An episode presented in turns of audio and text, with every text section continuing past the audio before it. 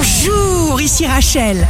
Demain, vendredi 14 janvier 2022, bonne santé pour le taureau. Vous aurez un emploi du temps chargé.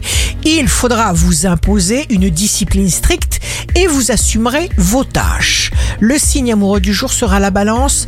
Ne vous bloquez pas sur des ressentiments, jamais.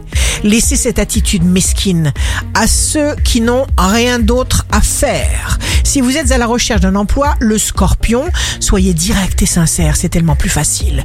Innovez d'abord pour vous faire du bien. Le signe fort du jour sera le bélier. N'ayez pas peur de virer ceux qui polluent votre atmosphère. Ici Rachel. Rendez-vous demain dès 6 heures dans Scoop Matin sur Radio Scoop pour notre cher et tendre horoscope.